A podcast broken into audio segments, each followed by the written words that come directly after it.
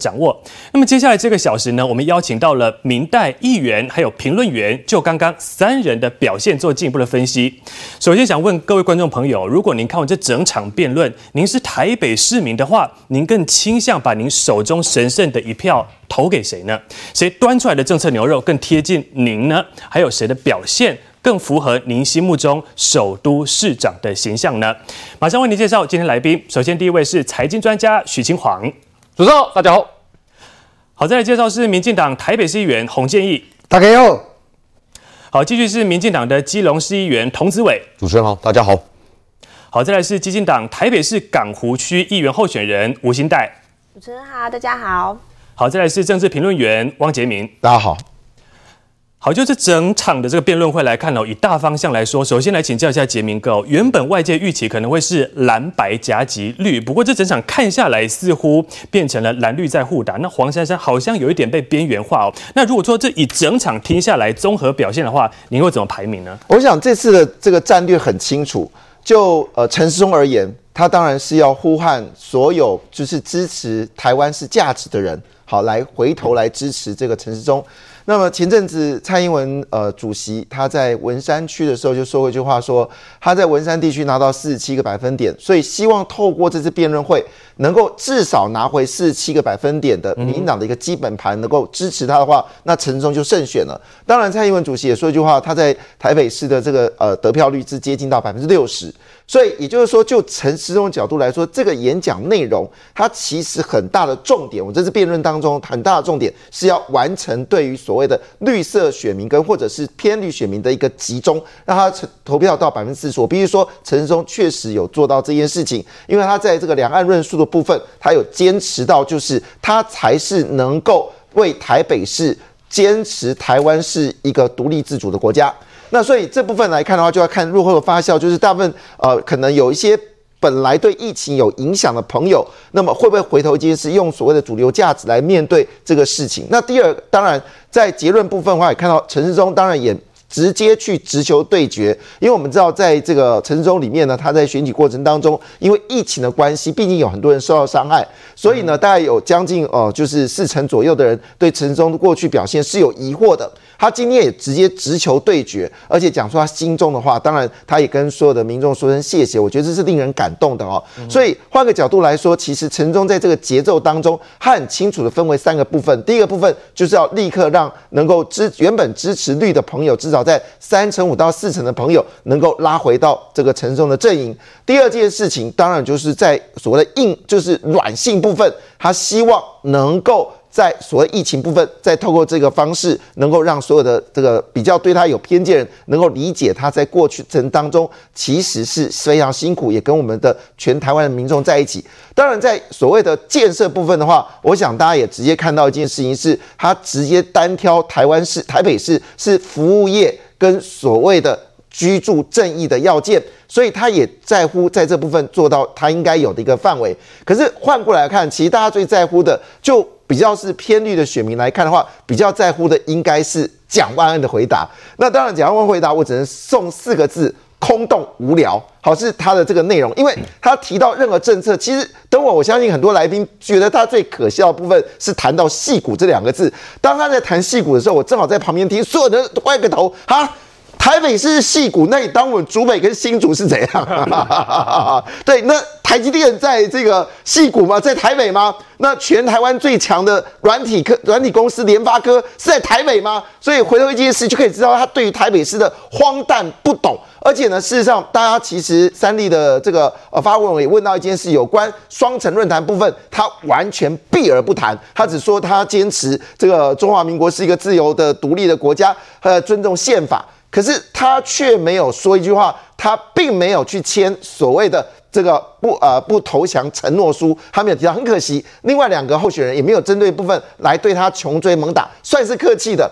所以整个过程当中看出来，蒋万其实完全没有准备好这次的演讲，非常失望。他对于台北市的一个需求，直接被黄山打脸。问一句说：“你知道因为疫情关系，有多少人丧失台北市的这个呃这个呃疫这个呃这个我们说户籍，就有十万人，连蒋万在立法院连这件事都不知道。”所以看得出来，其实蒋万在巩固他蓝色选民部分，他也不太敢巩固。为什么呢？因为他一判巩固的话呢，对于所谓中间选民或者是其他选民会有损失状况。其中最关键的事情是，他不敢切割赵少康，这就是最大的笑话。好，确实哦，刚才杰明哥提到他不敢切割赵少康，因为呢，问到这个两岸的议题支不支持中国统一？好，那么陈时中呢是很直接的说他不同意。好，他强调是我们台湾是主权独立的国家嘛，就是中华民国。那继续呢，我要请教的是这个议员哦，刚刚问到这个议题的时候，蒋万安他好像没有正面回答，而且从一刚开始的申论的时候，看到网友在讲，好像说，哎，蒋万安这整好像在国小的演说这样的一个情况哦，所以蒋万安这整个听下来好像没有什么内容。那对于这样的两岸议题，似乎也没有做出一个明确回答，哎，他在闪避什么？其实今天的辩论哦，今天的一个政见发表会，还有就所谓的政策说明、交叉诘问、媒体提问、互相提问的这个问题，我刚才在跟蒋万安哦，我只能觉得说他今天有做功课，有，可是呢，今天人家问的问题，他完完全全答不上，总是在绕他那一圈。那绕那一天，刚才杰明哥讲说很空洞无聊，我讲起快攻，我要攻他困去。我在车子上等两个小时。那今天如果说黄珊珊，我倒觉得就是说他们在政策面上面，大家都忘记一件事情：台北市民要看政见，要听政策。可是呢，只有陈时中从头到尾那八分钟都在讲政策，在论述，在说明他未来怎么做。但是呢，黄珊珊讲到最后面又是没有疫苗。蒋万安讲到最后面又是高端的问题，我倒觉得这个地方，如果说以第一阶段来讲，两个都不及格，只有陈时中及格。在第二个交叉诘问的部分，我是觉得陈时中他一直在讲，我今天在台北市，我要为民众做什么等等。是那，但是如果黄珊珊、蒋万安、蒋万安还是在操作仇恨值啊，那黄珊珊其实他在这个部分，在今天这个辩论当中，他又想要柯文哲的票。但又不敢跟柯文哲切割。那讲到最后面所谓的媒体提问的部分，我个人认为，三立记者提的，就是那个慧敏提的，到底台湾的价值，如果到底说我们民防的部分，甚至于跟中国两岸之间，是我觉得最该打屁股的叫做蒋万安，完完全全没有，从头到尾他只讲说我要呃维护台湾的宪法，台湾的宪法，然后台湾的一个自由民主的一个一个一个。一个一个好，那但重点就是你蒋万安，人家媒体问你的是说你要不要抗中保台？是你对台湾的一个本身对中国的一个态度，你要说什么？完全都不支持，是也不提。为什么？因为他爸爸可能还在中国大陆吧，对不对？那针对所谓刚才讲的，如果说今天蒋万安，我只能讲他一直在讲“戏骨”这两个字，我跟杰明哥一样，我听到这样我好想笑。你只说你在美国的经验，你在戏骨的经验。我请问你，人家现在讲的是台北，是你在讲你戏股的经验，戏股有什么经验可以让我们台北取经？这是第一件事情。第二个，哎，到底谁出书里面说他在美国差一点要领失业救济金呢？你只要拿你美国的经验来跟我台北市，我台北市现在要的是如何让民众重拾对台北市政府、台北市长的信心。从马英九到啊郝龙斌到。柯文哲，其实台北市民已经没有那种荣誉感了。其实陈时中讲到一件事情很好，我台北我骄傲。如果今天有办法让台北人出去讲说我台北我骄傲的话，我告诉你，这样才是我们台北市民要的。所以今天整个辩论起来，我只能觉得前面真的大家都很空洞，除了陈时中他有讲政策这一块，让大家觉得说，哎。感觉你提了一百七十几项的政策，里面的几项，哎，感觉不错。有个内容。对，那其他两个，一个在操作仇仇恨值，一个又在讲说啊，我们疫苗怎么买不到等等的，又在操作这个疫苗的问题。我只能说，今天的这个重点在最后面那两个 T P B S 的提问，再加上哦那个三立的提问，我觉得这两个可能是今天辩论。高低胜负的主要的地方是，我们可以听到说呢，在黄珊珊第一阶段申论的时候，他说台北八年的进步是有目共睹。不过很奇怪，他的北面区港湖区民调为什么落后呢？稍待会我们继续来讨论。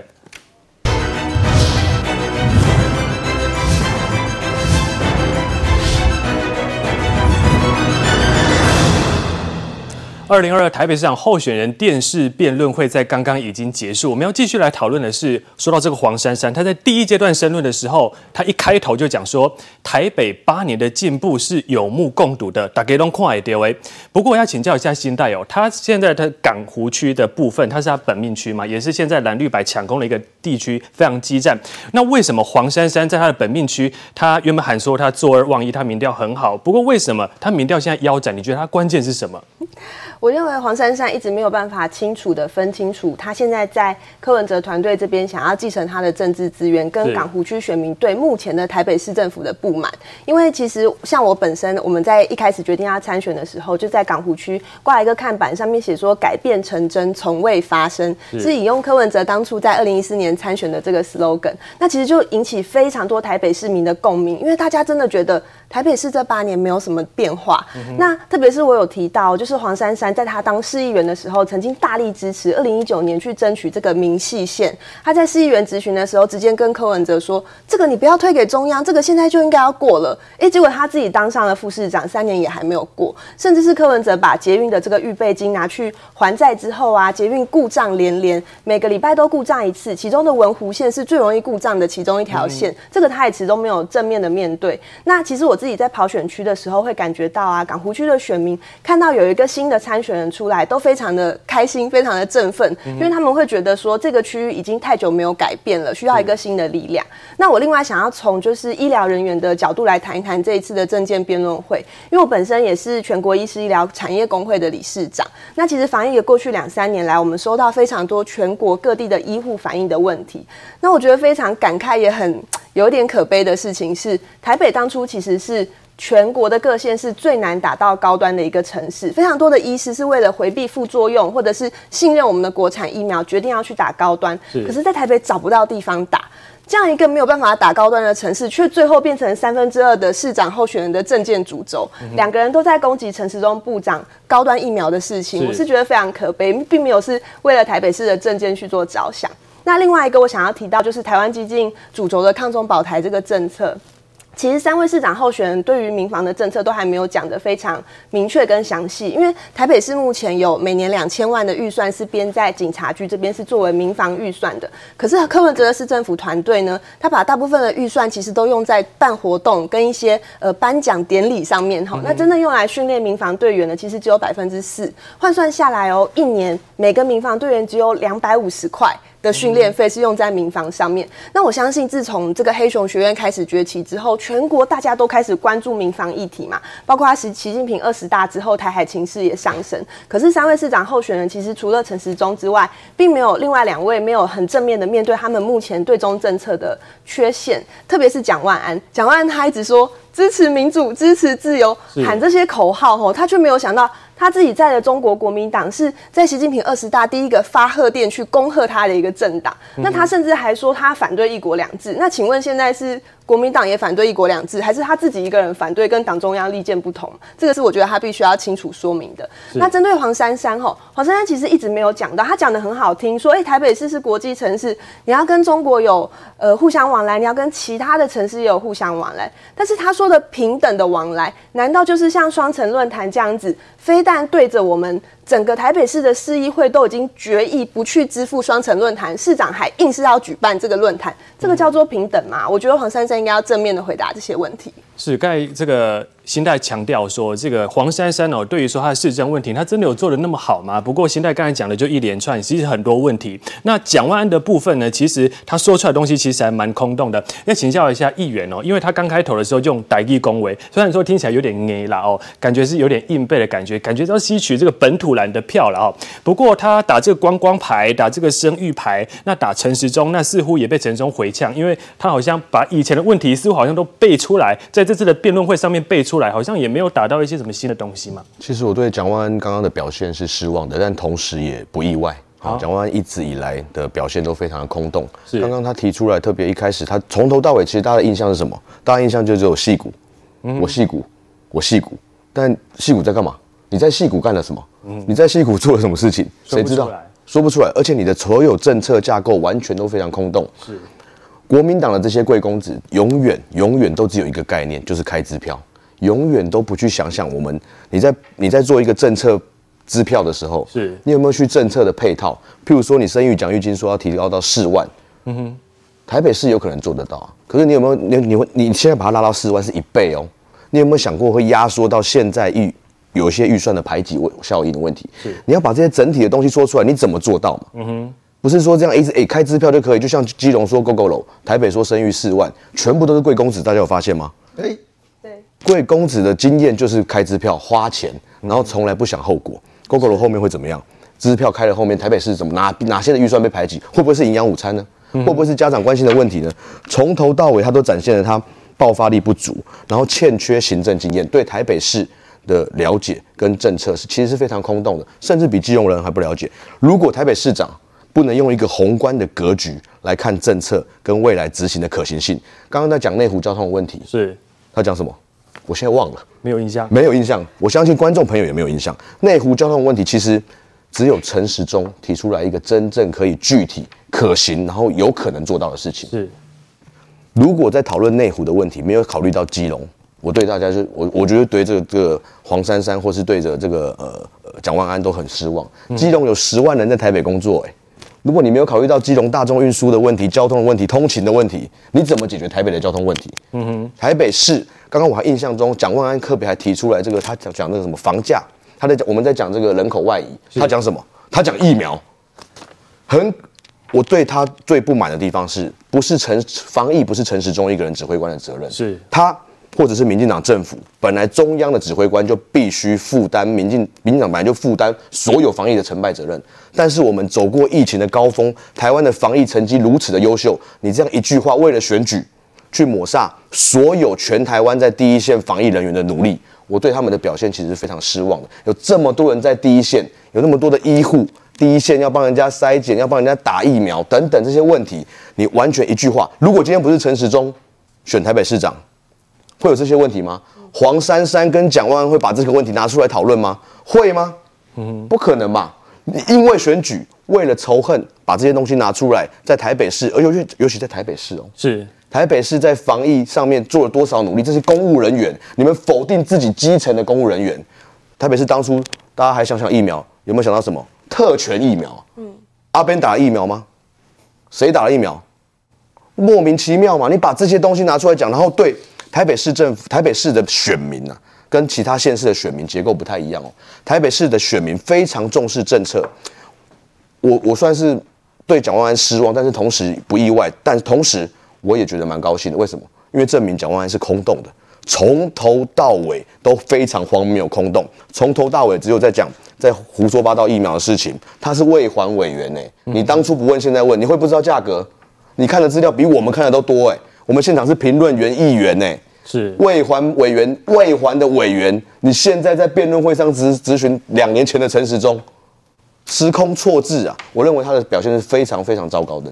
好，确实哦，在这一场的这个辩论会当中，其实是三个候选人很好表现自己的机会。不过，呃，刚才如同议员所讲到，蒋万安的表现似乎不如预期了。那继续，我要请教是青黄哥哦，被问到一题哦，政治话题说赵少康抛出这个弃新竹保台北，结果讲完了，这跟他有关系，但他好像也没有回答到哎。哎，他这他对他来讲是非回避不可的议题嘛？因为赵少康对于这蒋万安来讲，大家都知道，他其实就是赵少康就是他的最主要的军师嘛。那你可以发现，蒋万安在这选战过程的变化，从之前呢很容易遇到愣住的状况，到后来你发现他讲的话都非常具有挑衅的意味。那其实你当然就会认为这是赵少康在后面调教的嘛。所以关尤其是关于赵少康，我们都知道一件事情，赵少康在挑动弃保这个议题。我请问一下，对蒋万安来讲，他是受益者还是受害者？他是受益者嘛？是，所以这一个赵少康所挑动的议题，你是蒋万安，你要不要回避？你当然要回避嘛！你怎么敢正面谈他？所以你会发现，蒋万安今天我们总结他三个结论是什么呢？你可以发现他三个结论就是文青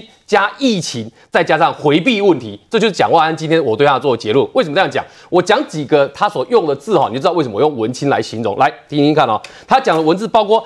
冰冷的城市需要有人才温暖，老记忆要寻找新舞台。我请问你，对台北市市民来讲，这两句话的意义在哪边？这不是很有意义嘛？因为其实他们今天都要在表达同一件事情。今天三个候选人，包括黄珊珊在内哦，他都知道台北市现在面对就是第一，人口减少，从两百七十万变到两百四十万，三个个人都同意，没有争议。第二个，面对台北市的问题，大家都知道，台北市现在就是屋龄老化很严重，平均屋龄三十六年以上。那你都更就是成果很少嘛，这是事实嘛。那第三个，他知道就是台北市现在遇到的就是高房价让年轻人住不进来的问题嘛。三个人都承认，但是我问你，你去提冰冷的城市需要有人才温暖，请问这意义在哪边？不是很大嘛。所以这就是为什么你在听他的话的时候，文青的词汇多。除了文青词汇多之外，他攻了就是什么？又是在讲疫苗，又是在讲疫情。可是我们都在告诉大家一件事情：你看台湾出国的人口越来越多，你就知道一件事，大家开始走出疫情的时代，需要拼经济、拼观光嘛，那才是大家生活重点啊！你一直回到两年前、一年前的台湾，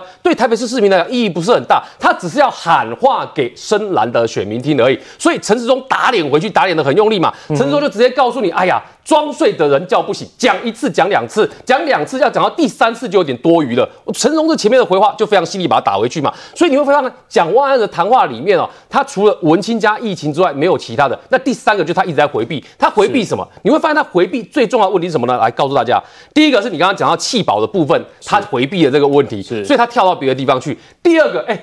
他遇到黄珊珊在讲电力问题的时候，他跳到哪里去？今晚跟我们看到说的是黄珊珊。目前黄珊珊呢已经在进行这个会后的联访，我们来看一下最新的画面。谢谢他们肯定了台北市这八年来的政绩，有很多内容其实都是我们已经在做的，而且针对台北市已经进行的社会住宅也好，或者是相关的重大建设，以及接下去的居住正义也好，这个都是八年前柯文哲市长。入主台北市的时候开始做，包括社会住宅是台北市先盖，中央才开始正视这个问题。那接下去，我想很多的问题，等下媒体也会有。那我还是强调，我们刚刚看到很多他们在说台北市啊、哪一些东西，他们要在现有的基础上怎么加码，而且不断的称赞现在已经做好的事，很多事情都是我们已经在做的，所以不用其他人来接续。既然既然已经有这么好的基础，就让黄珊珊直接来接任，不是更好？那我还是要跟大家宣布，呃，明天我们会有一个骑脚踏车的行程。如果今天各位呃在电视机前或者是直播前的朋友，如果你认同珊珊今天的表现，如果你支持黄珊珊，我们希望大家在明天也可以跟我们一起到台北市我们十二行政区，我们台北市这八年来的所有的政绩。都可以在街头上呈现。我们也希望大家可以一起来看台北市的进步，也希望大家能够了解这八年台北市并没有停滞。台北市好，对于说这一场电视辩论会结束之后，对于台北市长的选战会不会起什么样的变化呢？稍后我们继续讨论。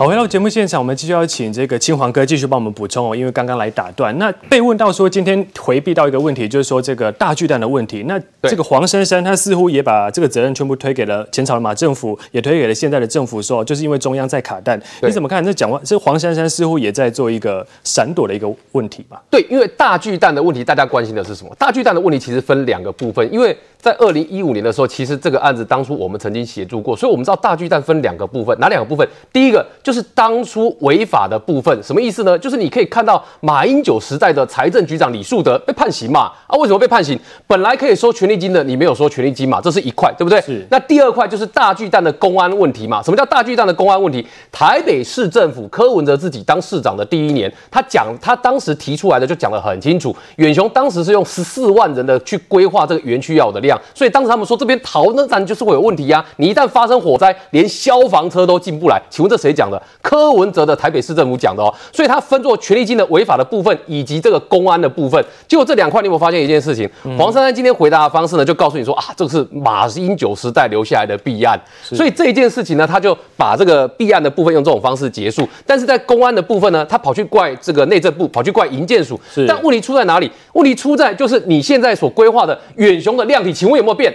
没有变呢，远雄量体还是那么大，楼地板面积还是那么多嘛。所以按照你二零一五年的逻辑，它还是有公安的问题嘛。而且最重要，他还回避了一件事情，他没有去面对柯文哲自己的前都发局局长林周明出来讲的，请问你们的避难模拟为什么你是用一个所有的消费者都知道要怎么逃难，所有的消费者都可以用最有效效率的方式逃难出去的方式去模拟？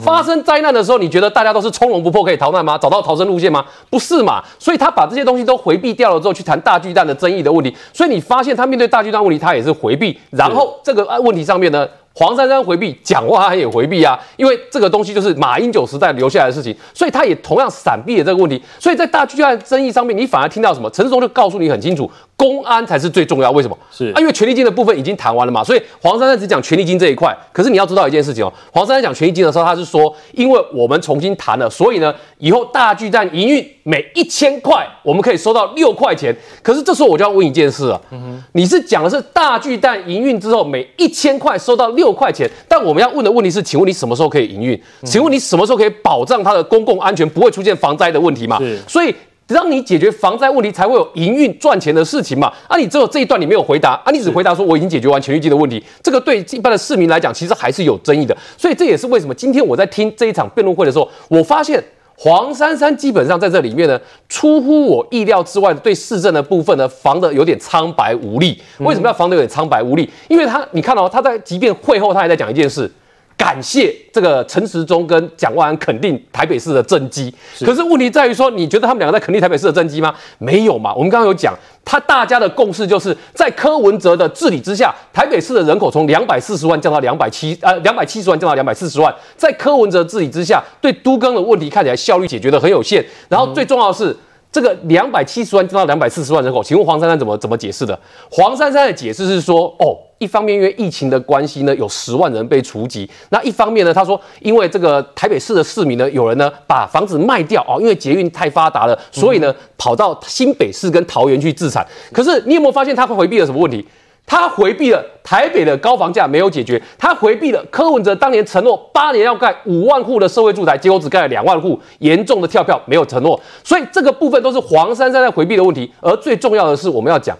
柯文哲在去年是县市长的满意度的最后一名啊，吊车尾的，吊车尾的哦，这个是有客观的数字，各位可以去查报道哦。在这个情况之下，他还是要一直强调说，台北市过去八年来的进步，大家都看得见。我请问你，就你光是用这个媒体的满意度的调查，你就可以打他一巴掌。在这个情况之下，黄珊珊在讲的话，你有没有发现，他比较像是在修理柯文哲？而最妙的是什么？最妙的是，黄珊珊竟然去提到水门的 SOP 这件事情，嗯、哇，听到这件事情的时候，我眼睛都亮起来。我想说，黄珊珊的这个诊断论述里面。我只有这边特别亮，你知道为什么吗？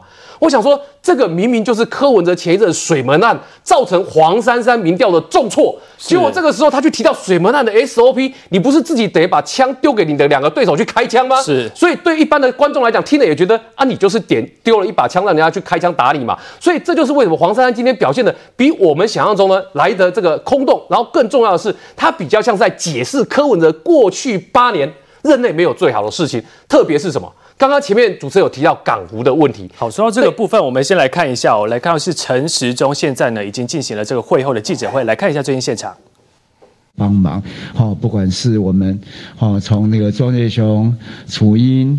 管妈，哦，那吴思瑶，那有几位的发言人在这里，哦，他们都不断的提醒我，让我的犯的错误，哦，就是比较少。那我也尽力的听大家的话，努力去做到。我也算是一个乖学生了哈，应该算是好学生了哈。谢谢，谢谢大家，谢谢。好，谢谢。那么我们现在。是不是就进行媒体提问？因为我想这个大家今天，但陈时中前部长却还是提了很多政治和意识形态的问题。那我相信市民期待的是希望能够回归到公共议题的讨论，让整个选举回归到这样的主轴，我想才符合市民的期待。谢谢。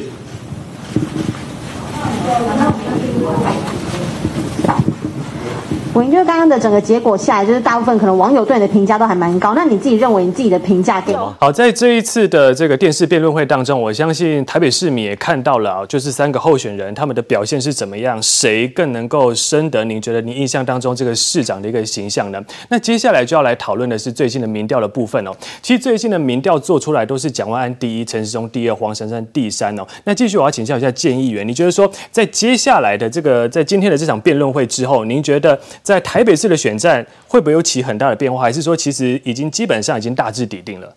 其实我在一个半月前我就预测说，今天的辩论可能是如果产生的化学变化，可能就是最后面谁会赢，就在今天的。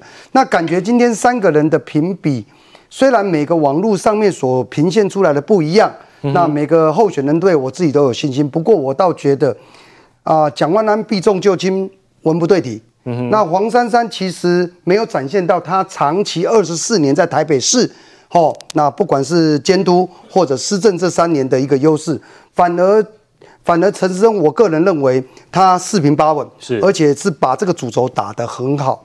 那如果说依照今天的民调来讲，依照后面这边的民调支持度，是我看看。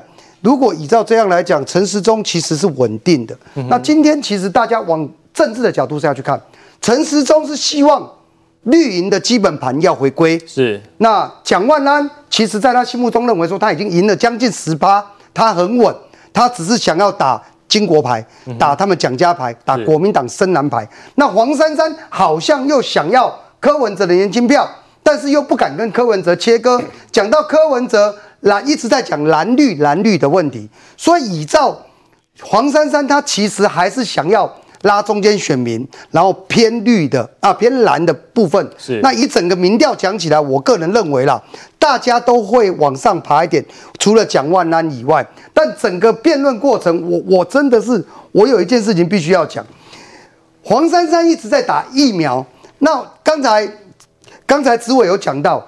请问好心肝的这些特权疫苗，黄珊珊你知道啊？谁是 Peter？、嗯、那个是不是叫 Peter？、呃、不是 Ben，Ben，Ben，谁是 Ben？你要不要讲清楚？我相信民众会更希望知道这个 Ben 是谁，然后这些名单是谁。当知道这些名单跟 Ben 是谁，没有人会去关心你所提的哦，疫苗买得到买不到。嗯、那如果说依照都更的问题，我个人认为说。都更的这个政策里面，所谓的社会住宅、公营住宅的部分，蒋万安讲到二十到四十岁生第二胎要优先入住。请问你蒋万安，你一年可以生产出一万户的公宅吗？那没有，以台北市郝龙斌时代每年有两万个新生儿，照柯文哲腰斩还有一万。那生第二胎的时候，请问蒋万安，你有那么多的公宅，但在整个公宅。整个都跟公宅里面，你的政策是完全空洞的。是，所以我个人认为，今天的一个一个所有的一个辩论起来，真的要在里面看细节的话，真的最扣分的是蒋万安。蒋万安，那如果依照民调来讲，蒋落谁家？我个人认为，现在了哈，黄珊珊今天辩论完的民调，它不会掉。好，在现在的部分，我们先看到陈时中现在已经来到现场，要做最新的说明。我们来看一下最新画面。服务部里面，我们大概可以在行政院有一个小子化的对策办公室，那当然属于行政院。在我们这边那时候，我请林奏延，好，我们前任部长和小儿科医师对于这种少子化，他也非常的重视，所以请他在一个任务编组，好，的一个在部里面所成立的，那综合我们在部里面相关跟于不管是从孕产哈到育儿这整体的有关的，都把它找找过来，然后集结起来，然后把相关的意见都整理。理好，当我们整理好，把报告做好之后，那这个任务编组就结束了，所以不会有花到七亿这样的钱了哈。那至于讲绿共啊，我想这好，他大概就是我也我也不要去贴人家的标签了哈。既然不喜欢让人家贴标签的人，就不要常常出来贴标签，否则会反噬到他自己哈。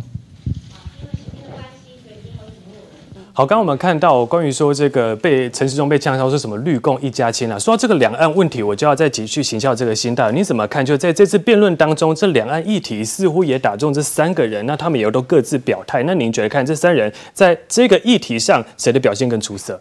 呃，当然就是唯一一个有签这个不投降承诺书的陈时中，对啊。那其实我们不只是今天的辩论会啊，我们陆续都一直看到，就是三位市长候选人在面对到这个抗中保台议题的时候，回答的这个态度。因为其实我们都知道，抗中保台议题、民防、国防这些东西，有些人会说。哇，是总统才能决定的，我们没有决选择权。可是其实一直以来，台湾基金一直强调的是民防，最重要的是心防。如果全部的民众呢，大家都可以意识到有战争的可能性，从而愿意去监督，愿意去捍卫自己的家园，那这个才是最重要的事情。可是你可以看到，蒋万安跟黄珊珊两位市长候选人，其中一个。虽然今天是说支持民主，我还要再次强调，希望习近平看到蒋万安说他反对一国两制哦，帮我剪下来寄给习近平这样。那虽然他这样子讲了，可是他一直以来都一直说我们讨论抗中保台是操弄意识形态。他甚至连刚刚的证件发表会会后又再这样讲了一次，表示他觉得抗中保台不重要啊，他表示他觉得这个是意识形态。那黄珊珊做了什么？黄珊珊不仅身为副市长，他对柯文哲在不。不投降承诺书，我管你去死的时候，一句话都没有讲。他其实一路上也是一直在认为抗中保台只是一个民进党拿来骗大家的神主牌。其实没有市长候选人愿意好好去讨论这个议题。那特别讲到抗中保台议题啊，陈时中部长在呃政见发表会的时候有特别提到，就是他去看了这个《流麻沟十五号》的电影内容嘛，所以我这边也非常想要邀请蒋万安吼，因为他一直在提说他也支持，那他也认为转型正义是重要的。我刚好在十三号的时候啊，有包场《流麻沟十五号》的电影，那在这边诚挚的邀请蒋万安。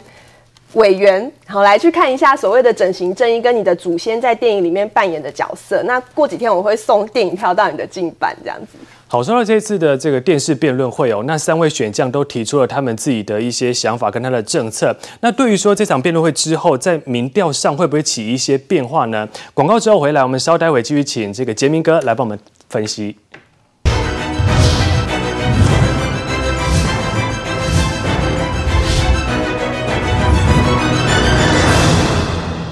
回到节目现场，我们继续来看到的时候，在这一次的这个辩论会之后呢，到底对这三位选将的选情会不会有所变化？我们也列出了这三份民调，这三份民调分别是不同机构所做的，也是最近做出来的。我们现在看到最左边这个部分是有台做的民调，您可以看到蒋万安最高他来到三十七，黄珊珊二十一。不过这两个人都跟上一次比是呈现下降的趋势，反而是陈时中好二十七，虽然说排名第二，不过呢他是上升五个百分点跟上一次比。好，那中间来。看到这是民进党中央所做的民调哦，蒋万安跟陈时中两个人只差不到两个百分点，那么黄珊珊呢是排最后是二十一点六趴的。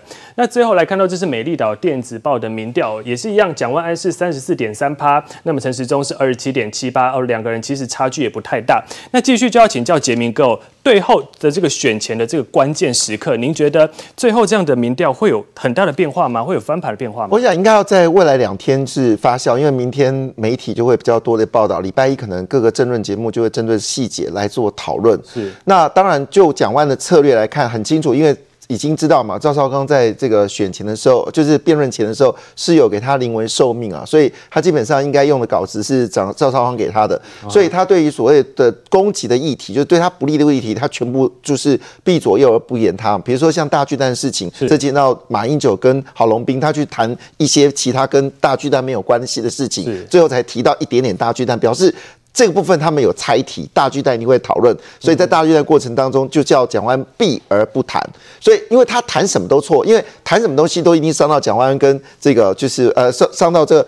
马英九跟郝龙斌嘛，这个可能对他不利，所以但是话话说回来，因为现在你可以看到整个讲案的过程当中，因为这个赵少康给他临危受命的一个情况之下，他所做的每一件事情都乡民化了。比如说他说绿共这件事情，我刚刚看到陈世忠是欲有所指啊，但也不好讲。可是绿共的用语就是赵少康那群人的用语，他意思是避开蒋万安亲共。的一个字眼，好，就是你姓蒋，但事实上你对中国不敢说任何一句话，所以他以攻代守，这部分其实是符合他蓝营的特质，就是蓝营乡民的特质。所以你会发现到这件事情是整个选战过程当中的最后结果是，蒋万希望每天数馒头，数到选举前不要犯错，然后巩固他深蓝的基本盘。所以现在就要打安全牌喽。对，他今天是。对他而言是完全是安全牌，只要攻击到他的这个所谓的他的亲中特质，他就把宪法拿出来攻击到他这个所谓的就是过去马英九跟郝龙斌的政绩的时候，他也用所谓的就是攻击牌来攻击这个陈时中。那这部分当然他某种程度是要激化蓝绿的对决，来边缘化这个这个黄珊珊。所以你看他对黄珊的攻击是比较少的，他把所有焦点是放在陈时中。好，那。回头一件事情，那我们再回到这个陈时中部分。陈时中其实我觉得今天最棒的部分呢，就是因为我们知道大部分在最后的结果，就是明天可能各个媒体都会讲出他最后一段的全论全文。我也蛮建议是陈时中应该加强他最后的论述部分。那论述部分它里面充满感谢，他也提到一件事情说，说职棒开始了。好，现在开始。可是，在过去两年，全球能打棒球赛的只有台湾。好，那当然，因为他也不能过度的去强调说，其实全世界对台湾的评价很高。这应该是由他周围的这个，就是我们说的这个，呃，他的帮助他的这些所谓的，像是呃林楚英等等。好，后面再去做论述。可是我我非常意外的事情是说，他最后的结论是用所谓的疫情的部分来做。注解这部分其实对大部分的民众来说，就是家里人受到疫情伤害，他某种程度会到抚慰，意思说他在追那些属于绿营的还没有投陈时中的部分，可能是跟疫情有影响的部分，他有特别提到这个事情。那当然，就黄珊珊的角度来看的话，他的态度很简单嘛，他不能去让支持他。黄珊珊态度很简单，就是我们说，呃，台北市的民调都是最后一名。可是支持柯文哲的民调就是满意度还有维持四成，所以他是要去追求这四成的人，你可不可以投票给黄珊珊？所以他必须要去支持柯文哲的内容是不错，所以他在会后的过程当中还提说，另外两个候选人有支持呃这个赞美这个呃台北市他们过去所做的事情，可是我完全没有感受到后面他们有两个去感受到，他必须要自己去强调这件事情，所以也就是说他要。透过这个方式，把二十二个点四个百分点，是不是拉近到支持柯文哲的四十 percent？虽然柯文哲制度很差，所以各自的看法是不一样。不过，对于蒋万安哦，我实在很好奇，冷气机以租代买是什么意思？我我今天真的百思不得其解。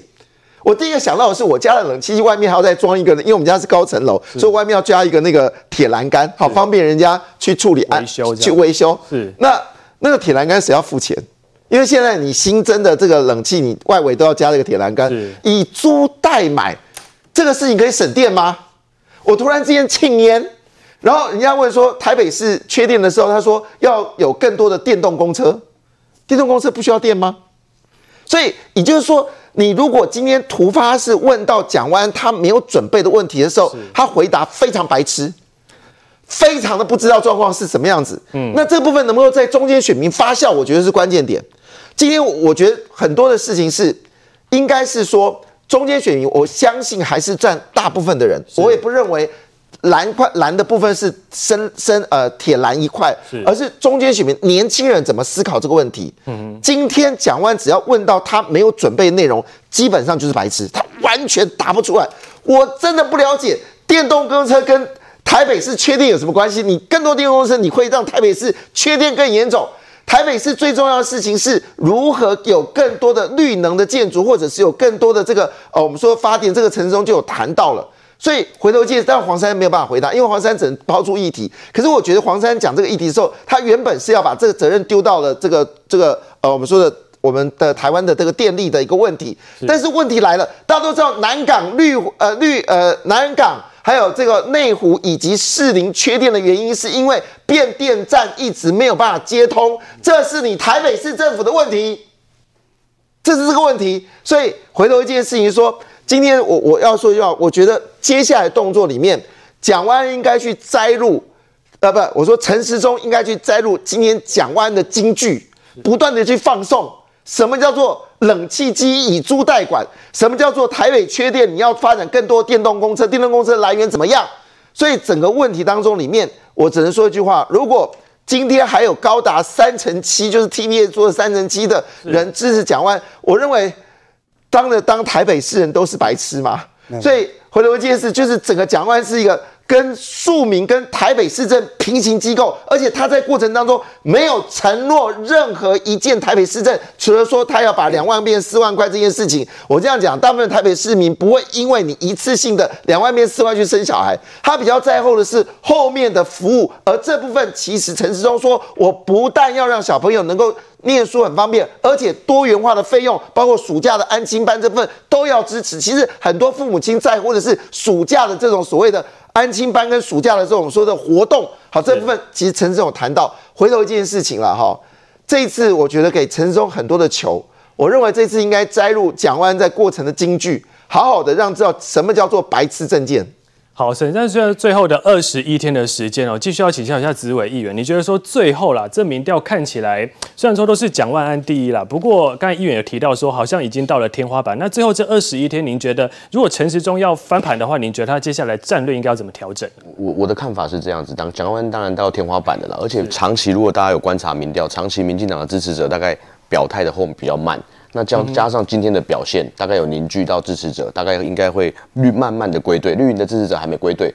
一九九四年也是萨卡都陈水扁总统那时候在选台北市长，他拿到四十三趴，四十三趴。那时候我觉得最后的关键是这样子，如何凝聚年轻人。今天基本上陈时中的表现成功的展现他温暖的一面，是而且用防疫来谢谢我们所有的防疫英雄。我觉得也展现他的高度的格局，展现他政策，展现民进党政府的负责。我觉得绿营会归队。然后慢慢的提升，那蒋万安大概不会动，黄珊珊大概也差不多就是这样子，是好，所以我觉得接下来应该这二十到二十九岁这块年轻人，我们如何让陈时中去吸引这些年轻人的关注、信赖，然后支持，这是一个接下来胜选的关键。当初陈水扁在选台北市长的时候，我还印象，我那很小哎，我小学小学的时候，他他用了几首歌，《快乐希望》。台北新故乡，春天的花蕊，是。连赵少康的粉丝都会唱这些歌，哎，我到现在都还有印象这些旋律。所以，我们怎么样吸引二十到二十到二二十九岁的这个年轻人，不是我们这个世代或是上一个世代可以想象的。我们要怎么样成功的吸引他的关注？陈志忠接下来应该关键在这里，我觉得我们对胜选接下来的表现应该是很有信心的。好，所以最后的阶段呢，在各个候选人当然要抢攻，就是中间选民。那中间选民其实很大一块就是在年轻族群的部分。那最后请教青黄哥哦，你觉得绿营这边有没有办法之后来重返的这个执